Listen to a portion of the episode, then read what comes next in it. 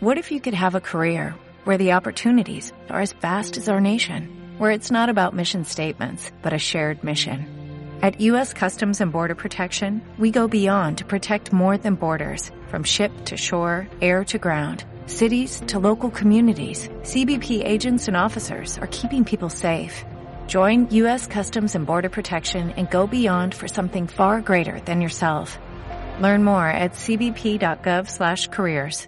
Corrían los principios de la década de los 60 y en el América reclamaban un título de primera división en la era profesional. Por aquellos años, el club arrastraba una sequía desde 1928 de no poder coronarse en la liga, mientras que su último año con alguna copa había ocurrido apenas en 1955. El equipo demandaba cambios, y tras la llegada de Guillermo Cañedo se decidió reforzar el plantel para la segunda mitad del 61, con una gran cantidad de jugadores para darle grandeza al club.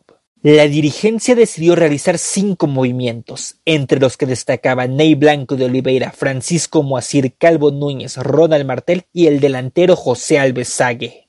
Este último, el fichaje más importante que realizaría el América en la década. Sague, quien había nacido el 10 de agosto de 1934, llegó a las tierras mexicanas como un distinguido atacante. Gracias al visto bueno de Ignacio Treyes y Cañedo, el 9 llegó proveniente del Santos de Pelé. Cuenta su familia que fue todo gracias a una gira por Sudamérica del club, donde la gente de la América quedó cautivada por aquel jugador de grandes zancadas y remate dentro del área. El nacido en Bahía había comenzado su carrera en el Botafogo, y tras un gran paso con el Corinthians por seis años, cayó en el cuadro santista, mismo que se convertiría en el último club dentro de su país natal.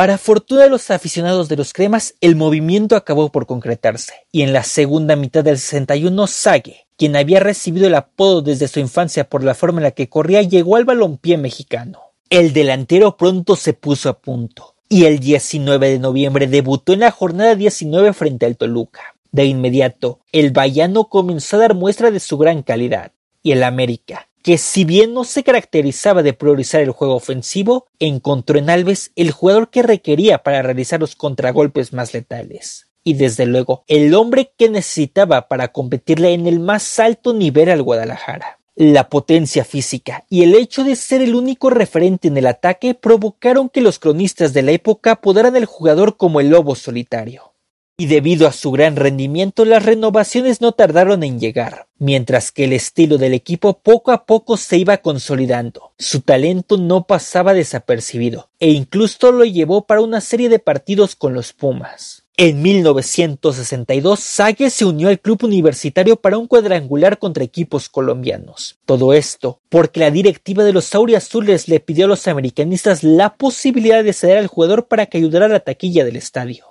y aunque solamente jugó un par de partidos y no pudo anotar, Alves pasó curiosamente a la afamada lista de jugadores que vistieron la camiseta de ambos clubes. Si bien hoy sorprendería que entre ambos se presten futbolistas, en ese tiempo todo salió de la mejor forma, en especial porque los cremas jugaban en CEU. El cariño hacia la América, lejos de disminuir, creció con el paso de las temporadas. El idilio quedó establecido con las copas del 63 y 64 y aunque aún faltaba el campeonato de liga, esos títulos fueron el preámbulo para coronar el gran año del 66. Para la temporada que arrancó en 1965, el Lobo Solitario mostró su mejor versión dentro de los terrenos de juego. El Ariete se destapó con un total de 20 goles y se consagró así con su único título de goleo.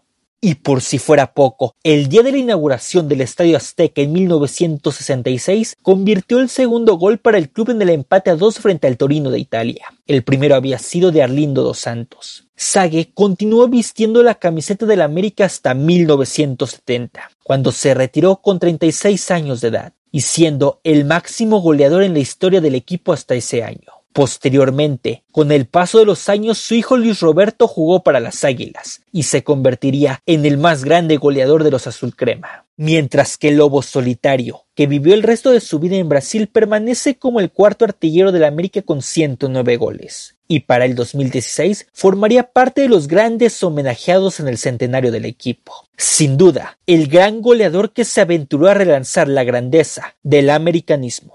Y hasta aquí llegamos por hoy. Muchas gracias por ver el video o escuchar el podcast. Si te gustó, compártelo, dale un comentario o un like. Ya sabes que también es de gran ayuda suscribirse y activar la campana para que te avise cuando haya nuevo contenido. Sígueme como Irving Demache en Twitter, Irving-periodista en Instagram. También estamos en Spotify y Apple Podcast como Instintos y en Facebook como Fútbol con Sal. Cuídate y nos vemos en la siguiente. Bye.